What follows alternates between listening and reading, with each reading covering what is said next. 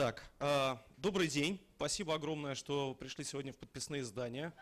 Вот, место, в котором мы вообще, по идее, конечно, давно должны были уже провести э, диалоги, потому что мы э, дружим много-много лет с этим местом, э, с 2012 года. Вот, и спасибо огромное, сразу скажу, Михаилу за то, что согласился диалоги сегодня здесь принять. Вот, добрый день, здрасте. Э, у нас сегодня, э, как всегда, три диалога. Они все так или иначе будут связаны с книгами.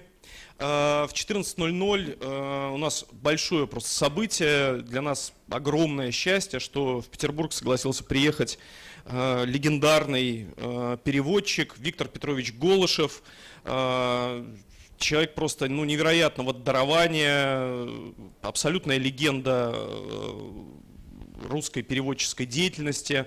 Э, это человек, благодаря которому мы имеем возможность читать на русском языке э, Селлинджера, Уоррена, Кизи, кого только нет. Поэтому в 14.00 Виктор Петрович здесь, и я думаю, что мы с ним диалог выстроим следующим образом. То есть это я как бы обращаюсь сейчас, сейчас к тем, кто планирует э, на этом диалоге присутствовать. То есть э, у нас недавно вышел выпуск не Познера с Виктором Петровичем, и я все те вопросы, которые я хотел ему задать, я уже ему, в общем, как-то задал. И в кадре, и за кадром, и так далее. Вот. А в диалогах у нас в последнее время часто говорят, ну что же вы не даете возможности людям как бы вопросы задавать публике. Поэтому вот э, в истории с Виктором Петровичем как раз будет абсолютная возможность спросить его его обо всем о том, что вас интересует, то есть вы сможете задать ему все ваши вопросы, а он с удовольствием на них ответит. И кроме того, у вас будет возможность, мы тут подготовим такую стопку книг, которых, которые перевел Виктор Петрович. Соответственно, эти книжки можно будет подписать у него, вот, купить и оставить себе на память долгую. В 16.00 у нас диалог э, Василия Степанова и Михаила Трофименкова, который будет посвящен потрясающей совершенно книжке, точнее уже двум книгам, которые вышли в издательстве «Сеанс». Это э, «Красный нуар», э, да, история Голливуда 20-30-х годов, посвящены, ну, то есть эти книги посвящены тому, как э, жила левая идея э, в Голливуде, как она там процветала, э, э, об актерах, сценаристах, режиссерах, которые сочувствовали Советскому Союзу, вот. Но потом мы знаем, чем это все закончилось, да, охотой на ведьм, макартизмом и так далее, и так далее. Книжка невероятная, просто потрясающая. Вот о ней мы и поговорим. Ну, а теперь я с большим удовольствием представляю наших первых гостей. Это мои ближайшие просто абсолютно друзья, и не только там в рамках диалогов, а вообще и в жизни. Э, люди, которые, на мой взгляд, э, сделали и являются руководителями двух лучших книжных магазинов в России. Э, магазин «Фаланстер», который находится в Москве, и один из его основателей Борис Куприянов и э, директор этого прекрасного магазина «Подписные издания» Михаил Иванов. Ваши аплодисменты. Э, мы все эти места любим, но уверен, что э, кто-то из вас и кто-то из наших зрителей, потому что идет прямая трансляция, не знает о том, как эти магазины в том виде, в котором они сейчас существуют, как они появились. И мы вот договорились, что я вначале спрошу Бориса и Михаила, попрошу коротко рассказать о истории рождения и фаланстера, и подписных изданий. Борь, как гость, начни, пожалуйста. Здрасте. Ну, во-первых, надо сказать, что между книжными магазинами нормальными вообще-то конкуренции, конечно, никакой нет. Тем более, что между Москвой и Питером. Ну, согласился на эти диалоги только потому, чтобы испортить как бы торговлю Михаилу. По крайней мере, вот сегодня в этом зале книжки никто покупать не будет полдня. И таким образом я хоть как-то могу приблизиться к тем достижениям, которые демонстрирует Михаил. Вот, а если говорить о фаланстере, а что такое? Неправду сказал, что? Вот. Если говорить о фаланстере, то фаланстеру очень повезло, просто в целого ряда причин от нас независящих. Фаланстер открылся в 2002 году. А, тогда нам не очень нравилось, как устроен независимый книжный магазин в Москве. Они все сидели на какой-то совершенно халявной, такой дружественной аренде. А, они всегда были там был некоторый диктат директора и хозяина этого магазина, нам это, как казалось, не очень правильно. А, тогда возможен был политический, идеологический, какой угодно диалог, и мы решили создать такой магазин другого типа. А, он очень похож на те магазины, которые были, но он а, при этом был более свободным в плане выбора книг, как бы, И он находился в коммерческой аренде. Это было тогда для Москвы очень странно и удивительно. Да и для Питера, кстати, тоже. И все смотрели нас на полных идиотов, на то, что мы закроемся через там, типа полгода-год. Это вполне могло произойти на самом деле, потому что дела шли вначале очень тяжело.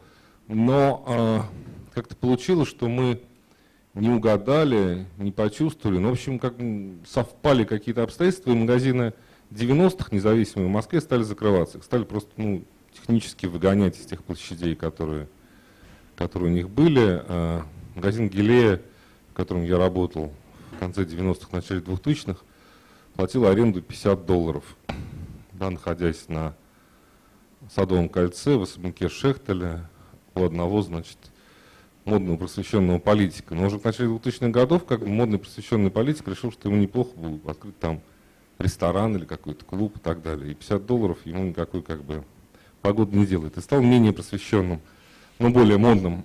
Вот. А, и таким образом буквально После нашего открытия в течение пяти лет все старые московские магазины, а замечательные магазины, «Летний сад», от Маргином, а, Графоман, Гилея, все закрылись, переехали, а, изменили свое существование. Да? Потом надо сказать, что еще было событие, которое сильно повлияло на нашу деятельность. Мы к пятому году стали выходить только-только в ноль. И, в общем, только-только так могли вздохнуть. Но а, неожиданным образом а, нас подожгли, причем конкретно подожгли. Есть запись видеокамеры, где люди там кидают какие-то бутылки с зажигательной смесью в окно. А, надо сказать, что много моих знакомых решили, что это мы сами себя подожгли для того, чтобы отказаться от долгов. Ну, в Москве это вообще принято так. Друг про дружку говорить как бы такие, как бы гадости, в принципе. А я совершенно не понимал, кто это сделал, у меня были разные версии, там арендатор и так далее, так далее, так далее. Мы удачно переехали в удачное место, может, не очень хорошее, но удачно у нас все сложилось. А, в результате, кто нас поджег, мне стало известно официально а, в эту субботу, потому что я а, получил письмо из, а, из колонии Белый Лебедь, где живут осужденные пожизненно, и один из фигурантов такого известного дела Борн, если вы знаете, что это такое, писал мне, что да, вот я к вам ходил, да, вот получилось так, что это наши люди сделали. Ну, извините, как бы. Вот. А, оно произвело мне сильное впечатление, это было прямо вот в эту субботу. Вот, так что у меня теперь есть официальная бумага, что не я сам поджег свой магазин. Вот. А, и Тогда это была очень шумно обсуждаемая история, она совпала тоже с большими такими политическими моментами, с разгромом выставки «Осторожно, религия», а в Москве это все очень важно. И, в общем, как бы открывшись на новом месте, у нас был очень такой большой, хороший старт. У нас не то, что не сократился оборот, а сильно вырос. И в какой-то момент, вот, наверное, с 6 по 10 год получилось, что в Москве вообще был один независимый магазин, он назывался «Фаланст». Опять же, мы ничего не делали для этого, это получилось само по себе. И поэтому мы вышли на какой-то как бы уровень заработка и оборота, который мог позволять этому магазину существовать. Вот. И, значит, магазин так и существует до сих пор. Вот, собственно говоря. Если говорить об организации, то у нас действительно как бы в самом начале это вообще был кооператив, то есть было объединение людей, которые как бы, где в уставе написано, что он существует не для получения прибыли, а для удовлетворения материальных запросов участников. Но, к несчастью, очень скоро саму форму э, производственных кооператив в России ликвидировали. Нам пришлось стать ООО, но э, так, некоторые принципы, которые были в самом начале, до сих пор сохранились. Добрый день. А, ну, как рассказать? Во-первых, долго-долго учился, потом работал в буквоеде, а потом у меня появилась бабушка. И так уж получилось, что моя бабушка с э, конца 70-х а, а, была директором книжного магазина на Литейном 57, он назывался э, «Подписные издания». Собственно, впервые подписные издания в Ленинграде появились в 26 году. Они меняли несколько раз э, свое место расположения, и вот последние 50 лет они находятся здесь.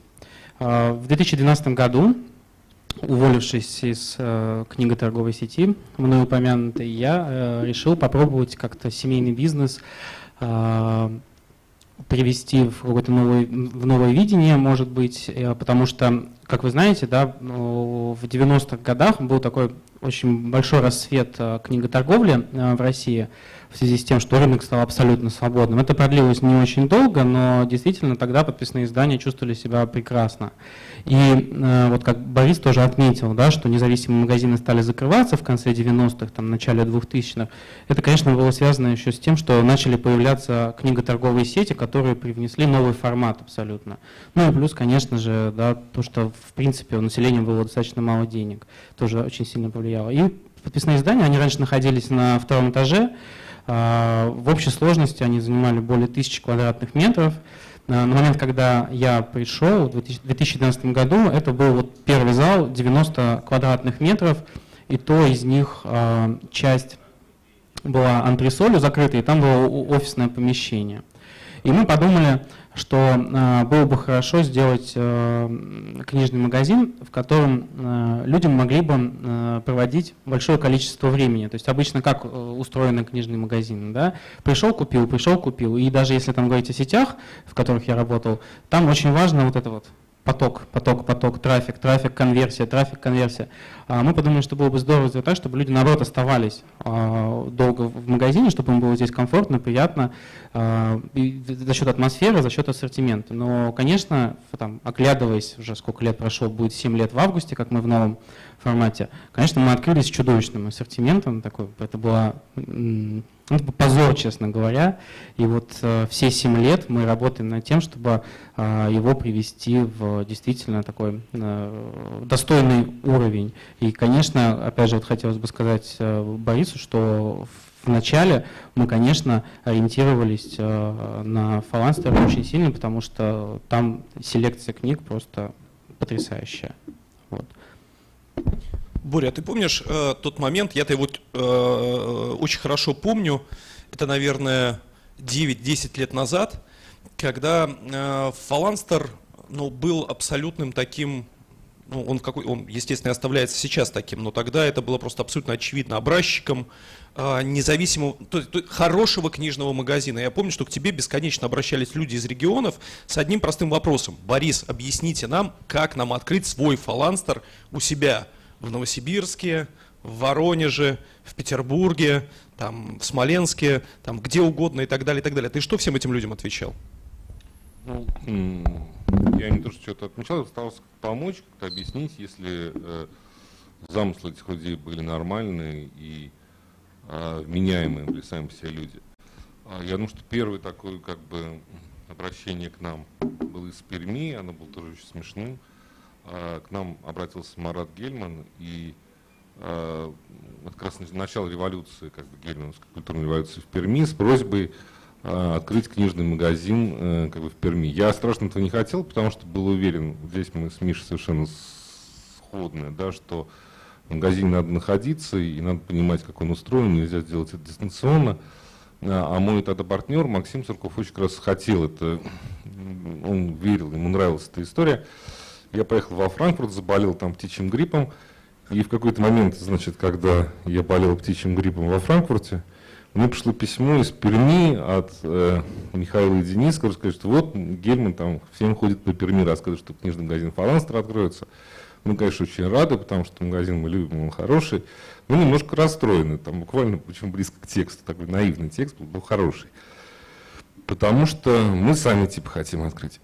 Я думаю, вот это мой шанс. Значит, как-то сложным образом я пробрался в Шереметьево через этих вот людей, которые меряют температуру дистанционно, как, как раз была эпидемия, как-то завернулся в какие-то вещи. И на следующий день улетел в первым, встретился с ними, они показались мне супер людьми. Мы как-то им старались помочь, и в результате я считаю, что в России, не считая столиц, а, Пермский магазин Петровский и а, Екатеринбургский магазин Петровский, потому что позже они открылись в Вильтон-центре, это лучшие магазины в стране. Вот по моему представлению, как там все устроено, как, как он оформлен, как он сделан. Вот. Наша задача была только минимально помочь. И, собственно говоря, минимально пом помогя, мы добились, не мы добились, а ребята как бы сделали хороший магазин. Также мы относимся ко всем. То, что мы можем объяснить, то, что можем показать, мы с удовольствием этим делимся, потому что даже в Москве. Потому что есть э, чудовищные цифры. В России от полутора тысяч до двух тысяч книжных магазинов. В России проживает 146 миллионов человек. Там все уходит в цифру, там мы все это знаем, рассказы, там магазин нерентабельный, все это понятно, известно, все про это знают. Но в Париже на 3 миллиона человек, живущих в пределах периферика, 700 книжных магазинов. Только что я читал такую страшную статью немецкую, а в Германии к книге вообще особое отношение, и особое отношение к книге печатной, это все-таки страна Гутенберга, там, в общем, особое отношение к книжным магазинам и так далее, что вот это год три назад было, не только что, да, три назад года было, что англи... Э, немецкие книгоиздатели, книжные продавцы очень жалуются, что количество книжных магазинов сокращается. Вот. И я посчитал, что если в России не закроется ни один книжный магазин, и будет все так же, а в Германии теми же темпами будут закрываться магазины, то через 17 лет, то есть уже через 15, Германия догонит по количеству магазинов э, общему, а не на душу населения, Россию. Вот. А в Германии уже магазины не закрываются, надо сказать, но тем не менее. И мы считаем, что чем больше книжных магазинов, да все, кто торгует книгами, это знают прекрасно. Чем больше книжных магазинов разных и хороших, тем лучше продаются книги, а не наоборот. Если бы в Москве было хотя бы 40-50 а, небольших таких вот книжных магазинчиков, как Фаланстер, тогда можно было бы говорить о какой-то конкуренции. Пока о конкуренции говорить не приходится. В Питере, кстати, больше на душу населения книжных магазинов, чем в Москве. И я бы сказал, что они интереснее, потому что вот такого формата, как у Миши, например, ну, Миша сам его придумал, сам его изобрел, в Москве нет вообще. А, но мне кажется, что магазин должно быть больше в любом случае. Поэтому если есть возможность кому-то помочь, мы с удовольствием помогаем. Да и Миша наверняка помогает. Я знаю просто точно, что помогает. Вот, так что здесь ситуация ни в коем случае не считаю себя гуру, как бы, но просто если у нас есть какой-то опыт, мы с удовольствием делимся. Миш, а как ты себе отвечаешь на вопрос, почему, э, ну, собственно, там Новой России уже, э, сколько там, 30 лет уже почти, и цифры, э, которые связаны с книжными магазинами, когда ты их сравниваешь с э, ситуацией там в Европе, с европейскими столицами, ну они просто совершенно удручающие. Вот Боря, когда и вчера, и сегодня вот тоже сказал о том, что в Москве, ну, по-хорошему, сколько там, 20, да, 20 независимых книжных всего 200, из них 20 э, независимых. Ну, 25, которые, собственно, о которых можно говорить как о состоявшихся каких-то магазинах книжных, независимых в Петербурге. Ну, я цифру не знаю, Боря говорит, что больше, но все равно мы говорим о Москве, в которой днем, вчера ты, Боря, мне сказал, 22 миллиона человек днем. В Петербурге, ну, наверное, днем в районе 10 миллионов. Ну, нет, меньше, конечно. Меньше? 7? 5, мне кажется. Ну, все равно, да, то есть, а, а, а цифры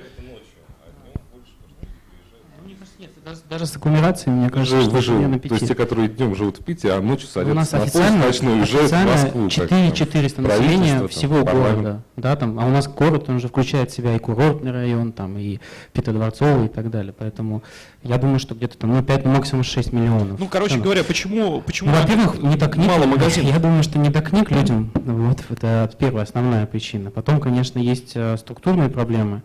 Значит, первая проблема, она в том числе и э, в головах э, тех, кто занимается книгами, да, потому что очень многие, э, к сожалению, люди, занимающиеся независимой книготорговлей, они ставят в первую очередь вот эту свою независимость.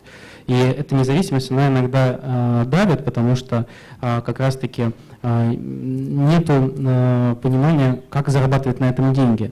То есть вот это вот функция просвещения, она давлеет над э, заработком, да, и помимо того, что, да, действительно, книжный бизнес – это, э, безусловно, просвещение и социальная функция, э, очень важно э, заниматься и, там, и маркетингом, и каким-то, какой-то рекламой, да, работать с ассортиментом, что-то вводить, что-то выводить, как-то пытаться э, постоянно заниматься ротацией. Потом, конечно, э, что касается государственной поддержки, да, это второй такой блок, он очень важный, И я считаю, что в России, конечно, вообще, в принципе, работа в этом направлении не ведется. У нас, к сожалению, э, через сто лет вот спроси, что будут делать люди, книжные функционеры, они будут обсуждать. Вот. То есть мы обсуждаем 20 последних лет, что нам делать с этим, что нам делать с этим. Сейчас вот, например, есть очень большая проблема, связанная с э, демпингом, с ценами и так далее. Ну, вот ее обсуждают, но люди, которые принимают решения во власти, они, к сожалению, ничего не могут с этим сделать. И то же самое э, касается поддержки. Вот Борис правильно сказал, что в 2000-х годах аренда была там копеечная, да, там в 90-х годах.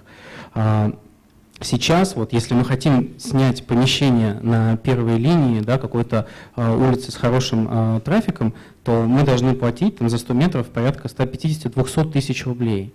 А, это минимальные ставки, если честно. То есть, если хорошее место... По будет... московским меркам это вообще Это вообще ничто, да, потому что в Москве зарплаты выше на 60%, чем в Санкт-Петербурге. Это тоже статистическая данность. И э, при этом есть в Санкт-Петербурге там больше 20 помещений пустующих, вот там, например, техническая книга на Пушкинская, да, на Пуш, да. есть а, магазины государственные, вот эти дом книги, есть а, помещения на Лиговском проспекте. Вот недавно у наших а, друзей из магазина «Все свободны» да, была проблема. Они а, лишились своего помещения во дворе. Я знаю, что даже город с ними связался и сказал, ну вы подождите, мы через годик вам поможем, может быть, помещением. Но вот они стоят пустые. Что мешает э, да, независимому книжному магазину этим помещениям помочь? Вы знаете, Михаил, я думаю, что здесь есть одна проблема очень важная. Вы ее с разных сторон затронули. Во-первых, э, это касается непосредственно власти. Мы живем в таком странном государстве, когда у нас, э, с одной стороны, власть должна отвечать за какие-то отраслевые проблемы, например, там книгоиздание, которое, в общем-то, является частным, а не государственным. А с другой стороны, и мы надеемся на, на эту власть, как на такую огромную решал. Ну, есть какая-то власть, как которая может как бы, дать то или дать не это. Городская. А с другой стороны, а, на самом деле у города, не знаю, как в Питере, а в Москве у города снять нечего, у города помещений нет. И помещения снимаются только на вторичном рынке. И, конечно, а, безусловно, человек 25 раз подумает, сдать помещение книжному магазину или сдать помещение кафе, потому что кафе поработает, через год уйдет, сядет другое, да, а книжный магазин будет ныть, значит, там, типа, требовать льгот и прочее, да, он пришел надолго. И потом, э, вот еще все наши околовластные органы, они занимаются тем, что решают, как там быть у нас э, с электронным книгоизданием. Победит ли электронная книга бумажная? Это вопрос, который не является актуальным уже последние 6-7 лет. Да? То есть уже все знают. 10 лет назад, да, во Франкфурте была паника. Франкфурт – это главная книжная ярмарка, выставка в и, мире. И птичьего гриппа еще тоже. И что? И птичьего гриппа. И птичьего гриппа, да. Вот. А, и там 10 лет назад все посыпали голову пеплом и говорили, да, все, не 10, даже больше, вот все там, все уйдет в цифру и так далее. Сейчас этот вопрос не стоит, он не интересен, не актуален, все знают, как с этим работать, знают, как этим жить, но продолжается. Вот когда, даже вот Миша не даст соврать, когда приходит журналист и берет какое-то интервью, обязательно задает вопрос, а как, быть, как вы относитесь к электронному книгоизданию? Да никак, даже к электронному книгоизданию. Какая разница, как, бы, как будут читать? В электронном виде или в бумажном? Это смена носителя в лучшем случае. Дело не в этом. Хотя везде уже этот вопрос, как бы на этот вопрос отвечено все.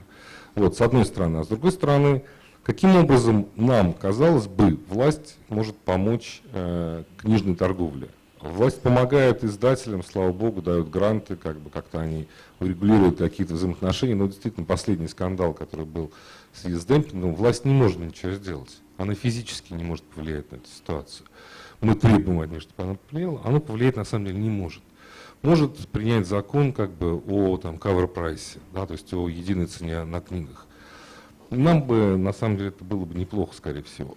Ну, то есть там есть разные версии, я люблю продавать дешево, вот, поэтому мне как-то это может не очень нравится, но мы придумаем, как с этим жить. Выяснилось, что единственный, самый главный борец с каверпрайсом – это, собственно говоря, сеть новый книжный буквоед, которых это не устраивает. Их это не устраивает, не нас, не мелких как бы людей, у которых вот такие вот доходы. Вот, поэтому здесь власть тоже не может делать. Что бы могла сделать региональная власть для книжных магазинов? Она могла бы предоставлять нормальные помещения, понимать, что книжные магазины – не только как бы зарабатывают деньги копеечные, но еще и украшают город, еще изменяют как бы какую-то культурную ситуацию в стране. Вот у нас в школе был грех такой, в общем, нам его отмаливать еще долго. Мы каким-то образом пытались заниматься библиотеками. Коля как бы более осторожный, интеллигентный человек, чем я, а я прямо а, в этот чан, как сказал бы а, Дугин, просто бросился. Да? И э, я читал массу исследований всяких разных, в том числе спекулятивных. Есть такие м, отличные американские исследования, я в них не верю ни на йоту, но они очень красиво написаны, которые делают маркетологи. И они э, рассчитывают, сколько э, долларов, внесенный, вложенный в библиотеку, дает прибыли. Как они считают прибыль на доллар, вложенный в библиотеку? Они считают увеличение количества налогов от образованных людей, они считают как бы сокращение преступности, они считают э, появлением других интересов, возможности самообразования и так далее, и так далее, и так далее. И получается, что доллар, вложенный э, в библиотеку, через два года дает невероятные доходы, дает доллар 85. Да, потому что налоги увеличиваются. Государство заинтересовано в принципе в том, чтобы ее граждане э, были бы лучше образованы, платили бы больше налогов, меньше бы сидели э, в офисе, сами бы копили на свою пенсию и так далее, так далее, так далее. И книжный магазин, как бы с точки зрения либеральной экономики, я с ним не очень согласен, вроде бы этому должен помогать. Но э, для нас книжный магазин является, для наших властей, книжный магазин является таким же барыгами, как барыги колбасой. Разницы никакой нет. Вот книги – это такая сакральная какая-то вещь, никто не читает, но все говорят, что ну как, мы самая читающая страна в мире, там, великая и так далее. А вы как бы, ну, барыги, ну что там, ну просто не получилось торговать нефтью, мы торгуем как бы книжками. То есть примерно такое отношение. Я бы еще хотел добавить, э, что может быть, э, сейчас и не стоит вот в конкретной ситуации гнаться за количеством книжных магазинов на душу населения. Мне кажется, что и власть, и сообщество книжное, ну, во-первых, в принципе, оно должно случиться, и книжные магазины должны консолидироваться, и не только книжные магазины, но и издатели по общим вопросам, в том числе по ценам, например. А, но почему очень важно помогать действующим, имеющимся книжным магазинам, да, потому что, а, во-первых, а, действительно, да, чтобы у людей были условия для нормальной работы, чтобы у них появлялись минимальные ресурсы для того, чтобы развиваться. Не просто выживать, а развиваться получше вывеску сделать, отремонтировать магазин, там, не знаю, Wi-Fi провести, да, потому что для коммерческих организаций Wi-Fi стоит больше 10 тысяч рублей, например. Да? Ну, интернет в смысле, если это юридическое лицо. А, на рекламу. Чем больше будет ресурсов у книжных магазинов, тем больше они будут продавать книг, тем лучше будет издательством, и чем, тем больше они будут издавать хороших книг, и, соответственно, тем больше нужно будет книжных магазинов. Поэтому нужно поддерживать то, что имеется. Вот, например, даже если брать Санкт-Петербург, да, у нас тут действительно очень э, большое количество э, книжных магазинов на долю населения. А, и я считаю, что на данный момент стоит просто остановиться и подумать, как мы внутри сообщества можем все друг другу помочь для того, чтобы все чувствовали себя а, на данный момент комфортно. А дальше оно само по, себе будет развиваться и развиваться. Но вот именно то, что есть сейчас в России, то, что я вижу, что у нас а, свой своему поневоле, знаете, у нас а, все книжники, они вроде там приходят на книжные ярмарки, там иногда даже выпивают друг с другом, да, но потом все уходят домой, занимаются своими делами, и что-то у соседа мало кого интересует. Вот в этом очень а, большая действительно проблема. И вот проблема с, а, с тем, что онлайн сейчас роняет цены, да, очень сильно, не, не давая нам, независимым книжным магазинам, там, и борет даже порой с его вообще мизерной наценкой, иногда книги на Озоне и на Лабиринте стоят, ну, на Лабиринте реже, но на Озоне иногда стоят дешевле даже, чем у Бориса. Ну, в, в абсолютном равно больше. Да. Доставка но при этом Озон это вообще не книжная, допустим, организация. Да? На данный момент у них там книжный ассортимент, мне кажется, процентов 15, наверное, от мат. Миша, это очень опасный вопрос по поводу книжного, не книжного, и здесь у нас с тобой будет. Нет, нет, я, я тоже не сторонник того, что там, я кто, э, там сетевые магазины, например, они не могут называться книжными. Я как раз таки за, потому что кто поедет в Рыбацкое, да, открывать, э, ну, Рыбацкое это как у вас там далеко, в общем. А это знаю. нормально. Да. Кто-то нет, а кто туда из независимых поедет? Да никто не поедет. Подожди, подожди, подожди. Значит, на самом деле независимый магазин в центре хотят. отличается только тем, что он сейчас не может существовать не, не в центре, просто по, по объективным причинам, потому что спрос такой. Независимый магазин, это магазин, э, как бы я определяю независимым очень просто. Это тот магазин, где э, работники магазина сами определяют свою э, политику выставки, ассортиментную политику, которая определяет, что в нашем магазине продается, что не продается. Поэтому магазин «Москва» для меня и магазин «Библиоглобус» абсолютно независимые и отличаются от меня только тем, что они в 20 раз больше, э, древнее, раскрученнее и так далее. Да? И они такие же вещи. Поэтому, поэтому мне как хотелось бы как бы с Мишей немножко поспорить в данном случае, потому что я бы сказал, что не давайте, давайте не остановимся, а будем думать, как развиваться, а давайте будем вообще создавать условия, как нам друг с другом взаимодействовать. Если кто-то приходит и говорит, я хочу открыть книжный магазин, welcome, пусть открывает. Вот у вас открылся там... Только что нужно запрет ставить, такого, мне кажется, не может Пусть открываются, да, эти условия для того, чтобы они открывались. И все как бы растет на свои места. То, что мы не можем договориться друг с другом, это правда, действительно. Сколько не было попыток, я являюсь там председателем Альянса независимых издательств и книгораспространителей, мы там очень редко собираемся. А, Миша делал сейчас попытку серьезную, там как-то объединить, наладить диалог между продавцами. Но э, нам трудно договориться, во-первых, по каким-то базовым вещам. Да? Миш, сколько у тебя некнижных товаров э, в ассортименте? 15%. 15%. А в России считается, что если не книжных товаров а больше, послушайте внимательно, больше 60%, то это магазин типа не очень книжный. То есть фактически Миша, у которого там типа 15%, я, у которого 0%, да, мы находимся в одном поле и разговариваем с э, людьми, которые тоже книжные продавцы, у которых там может быть 40% книг, это могут быть там учебники, да, остальное игрушки, мармелад, не знаю, все что угодно. Игрушки чаще всего, канцелярские да, еда очень хорошо продается в книжных сетях. Это игрушки, могу может, еда, да. То есть, как бы, фактически мы говорим, а чем вы от Ашана отличается? В Ашане тоже есть книжки, как на самом деле. По большому счету, да. И у нас получается очень странное взаимодействие. Нам трудно говорить. А, Миша немножко обвиняет там независимых, что они зациклены на своей независимости, как раз если бы они были зациклены на своей независимости. Ну кто, если честно, зациклен на независимости? Ну Миша я, Мальцев. Я, я, я ну, не, да. про, не, не об этом немножко, я о, о самоощущении, что э, немного, это мое, это мое личное такое мнение, знаешь, что вот эта независимость, она накладывает такое какое-то само самобичевание, что ли, какое-то такое ощущение жертвенности, Нет, знаешь, ну, что типа вот мы такие все бедные, мы, мы против, мы против, но при этом можно же а продавать те же самые книги, да, но с улыбкой на лице. Вот я хочу так сказать. Миша, а вы, вы вообще, я не против. откуда вы здесь родились? Я в Санкт-Петербурге, ну, Ленинграде. Может, может, ваша фамилия псевдоним, может, вы не Иванов никакой на самом деле? А какой? Что же вы боретесь с русским вообще, боретесь с российским. Плач, как бы, стоны, это черта российского человека всегдашняя. А вы здесь хотите нам... Меня не подкопаешь. Европейщину, европейщину, как, может, вы фин на самом деле? Как? Ну, ингерманландец. Ну, а, начинается.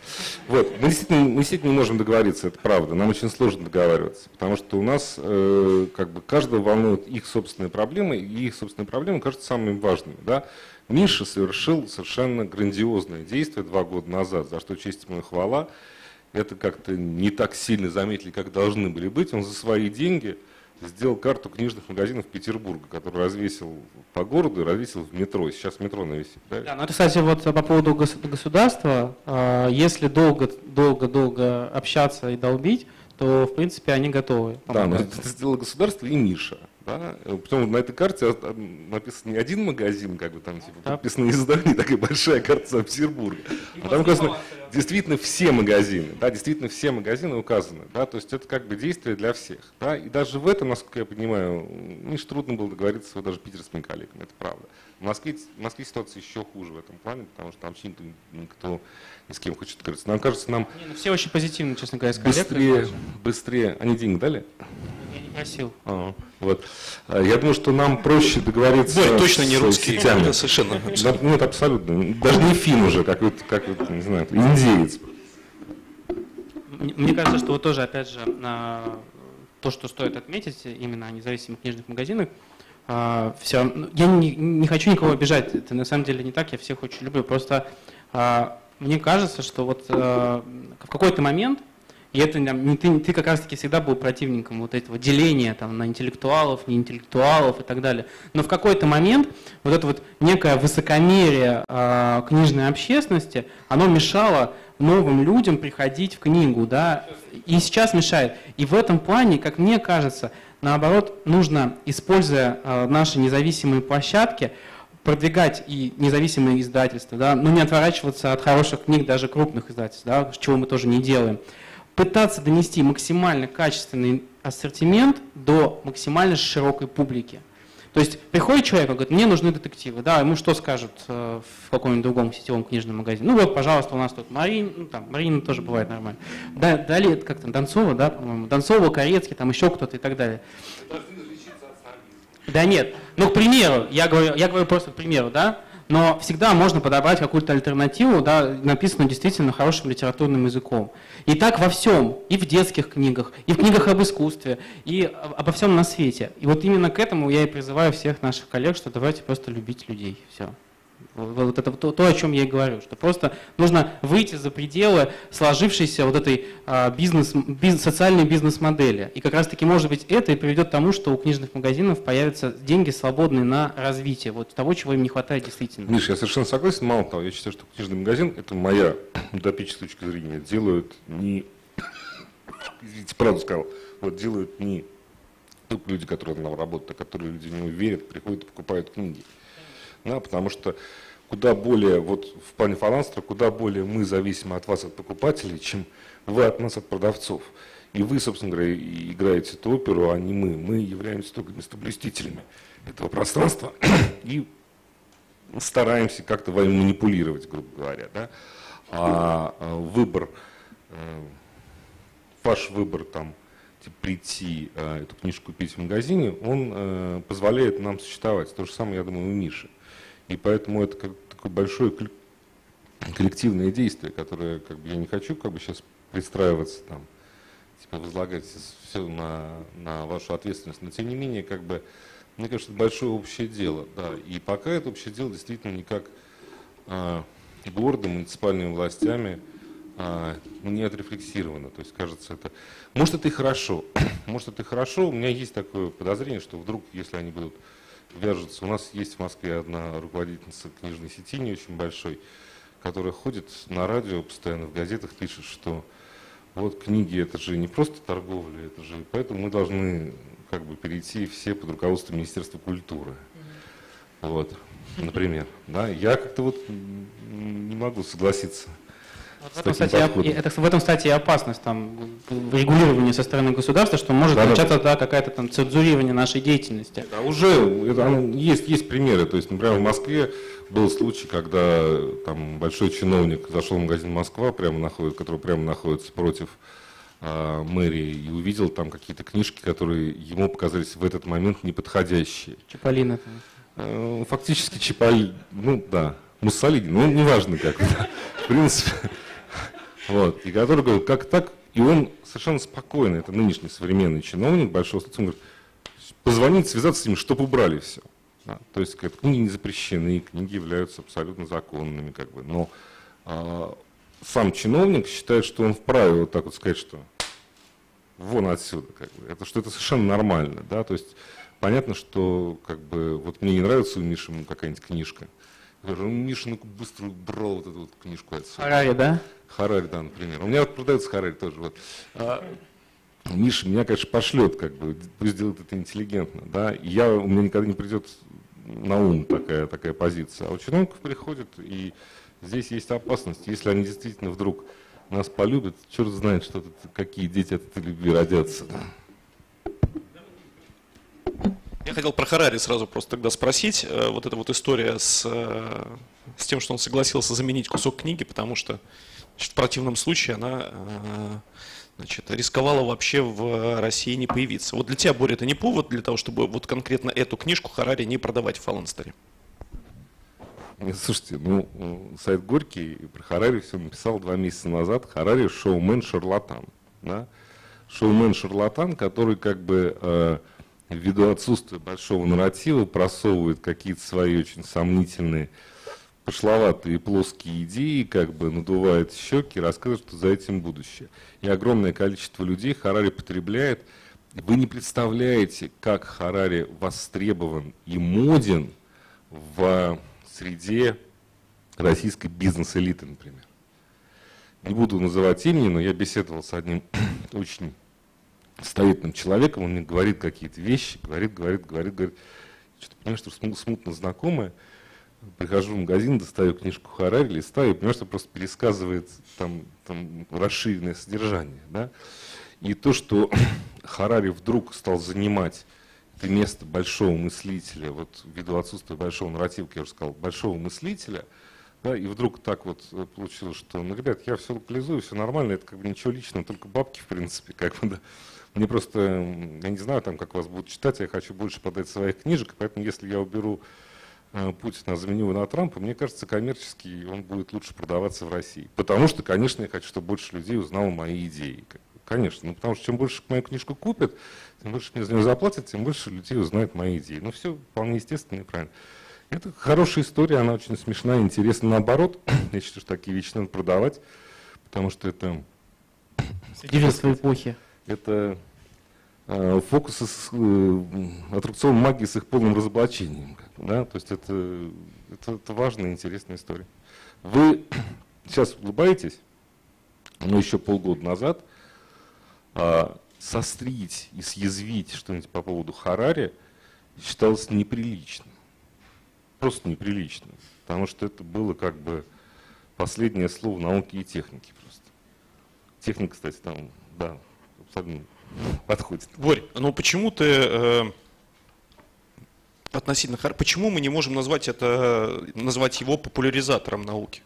Человек довольно-таки простым, живым э, языком Э, на очень интересных каких-то примерах, фактах э, рассказывает о каких-то э, основополагающих вещах, которые, ну вот я, например, до того, как взялся его читать, но просто из-за своей собственной необразованности, из-за отсутствия системного образования просто не знал. Вот. Я, я бы не сказал, что он мне... То есть он же не академик Петрик, даже несмотря на то, что Путина заменил на Трампа.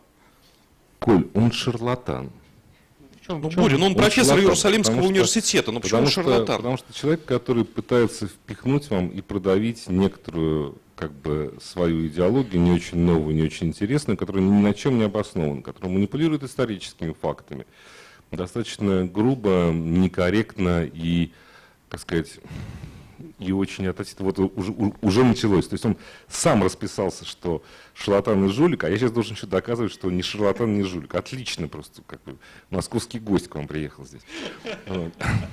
Как бы, потому что вся его, вся его теория, если так можно назвать, она абсолютно сделана для одного. Она сделана для того, чтобы успокоить богатых мира сего. Что если уж не вы будете жить вечно, то ваши дети будут жить вечно. То есть все, что сейчас больше всего беспокоит людей в, во всем мире, это проблема трансфера, проблема передачи денег, власти, знаний, всего чего угодно. Да? Это тема, которая интересует всех. Не нас в связи с 24 годом, а вообще весь мир. Как бы. Каким образом сейчас, вот когда говорят про образ будущего, когда начинают фантазировать, понимаете, что за каждым высказыванием образ будущего стоят конкретные деньги конкретного олигарха, конкретной группы, которая не знает, что будет дальше. И эта состояние неопределенности их очень смущает, потому что не знают, как они сохранят свои собственные средства, как они передадут, каким образом они будут переданы. А Харари прекрасно работает на этом поле. Он прекрасно подставляет очень хорошую, милую, и главное, очень, не то что убедительную, но очень комфортную модель для, для этого описания. Да? А, поэтому мне кажется, что там все То есть понятно. ты считаешь, что он олигархический писатель для олигархов? И все, кто его покупает, они Нет. что, богатые? Что, что, что, что олигархов? Нет. Все, кто покупает, раз он отнимает деньги не только у богатых людей, но еще и у бедных. Вот. А, нет, дело не в этом. Дело в том, что он успокаивает людей, как бы не думайте о том, что будет дальше, не будет думайте о будущем. Я предлагаю очень комфортную модель.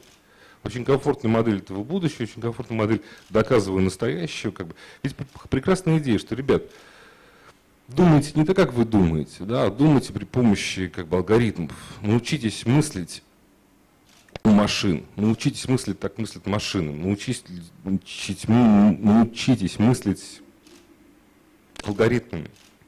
Вам будет проще жить, безусловно. Каждому из вас будет проще жить, если он научится жить алгоритмами. Только куда денется, там, не знаю, с прогулкой с ребенком, куда денется пьянка с друзьями, куда денется там случайный флирт на работе и прочее. Это как бы немножко другая история. То есть он успокаивает вас, ставя вам те задачи, которые невыполнимы, и которые выполнены быть не будут, и которые никогда не исполнятся. Ну, про Харари мы точно сделаем отдельный диалог. Я думаю, Харари, что... да. С Познером, с Познером. С Непознером и Познером, да. Спасибо вам огромное. Встречаемся в 14.00. У нас в гостях будет... Что, все, что ли? Ты, может, еще поговорим? Может, вопросы какие-то Да есть? я как раз хотел, чтобы люди подышали и отдохнули, на самом деле. Жарко. Колю Солодникова обсудим. Жарко. Кстати, вот Николай. Спасибо. Все, спасибо. Встречаемся в 14.00. Спасибо большое. Спасибо. До свидания.